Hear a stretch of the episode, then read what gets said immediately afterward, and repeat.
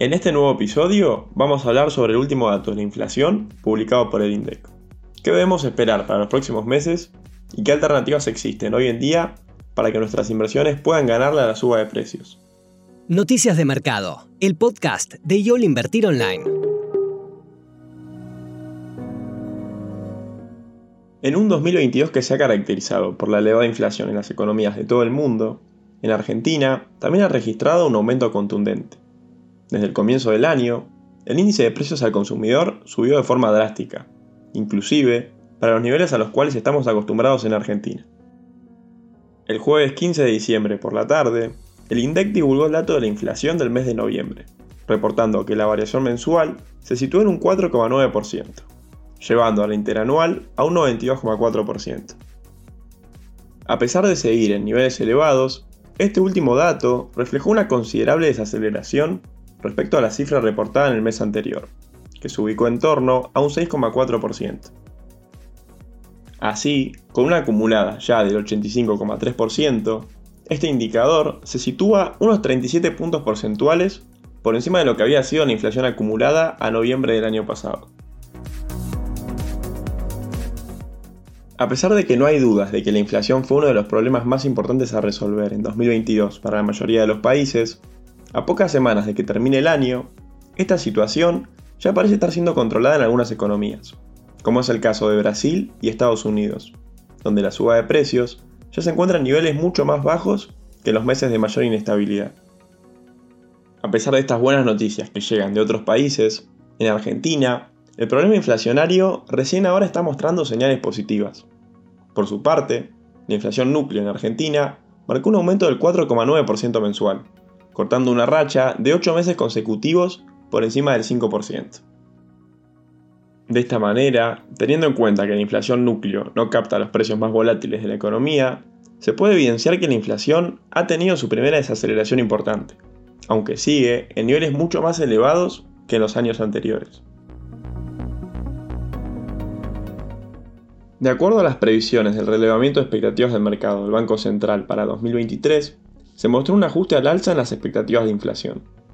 Con un aumento de 3,7 puntos porcentuales respecto al informe del mes anterior, las consultoras esperan que la inflación se mantenga en niveles muy similares a los del 2022, lo cual significaría que serían dos años continuos con una inflación por encima del 90%. Por ende, hacia adelante, las previsiones aún no son tan positivas a medida que no se logran anclar las expectativas, y que ciertas políticas monetarias, como el aumento de los pasivos remunerados por parte del Banco Central, tampoco asistirían para que esto ocurra. Si tomamos en cuenta este escenario desafiante, ¿qué alternativas de inversión nos pueden permitir ganarle a la inflación en Argentina de cara a los próximos meses? Ante este panorama complejo, donde tener peso sin invertir genera pérdidas de poder adquisitivo de gran magnitud, desde el equipo de research de YOL Invertir Online, consideramos que posicionarse en activos SER representa la mejor opción para resguardar valor contra la inflación.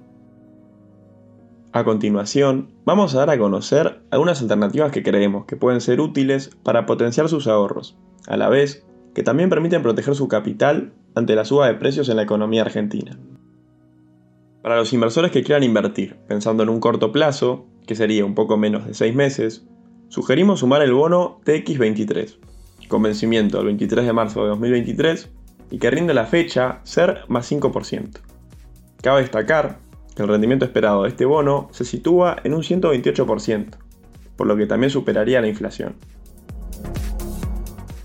Para las personas que buscan posicionarse en pesos a mediano plazo, sugerimos sumar el bono dual TDJ23, con vencimiento en junio de 2023 y un rendimiento anual esperado del 127%. En tercer lugar, creemos que sería ideal sumar a la cartera el bono del Gobierno Nacional TX26, que ajusta su capital por ser, logrando así acompañar a la inflación. Este bono, con vencimiento en 2026, cuenta con una tira a la fecha de ser más 16%. Por último, para aquellos inversores que buscan invertir en varios instrumentos SER a la vez, sugerimos posicionarse en el Fondo Común de Inversión AdCap Wise Capital Growth. Este fondo está posicionado tanto en letras como en bonos SER, ofreciendo así cobertura de inflación con distintos plazos de vencimiento y rendimiento para obtener un retorno por encima de un plazo fijo y con la posibilidad de liquidar de forma inmediata. Para los oyentes que quieran saber más alternativas de inversión de cara a los próximos meses, recomendamos que vean los portafolios sugeridos de Argentina y Estados Unidos, que se encuentran disponibles en la página web en la sección de Research.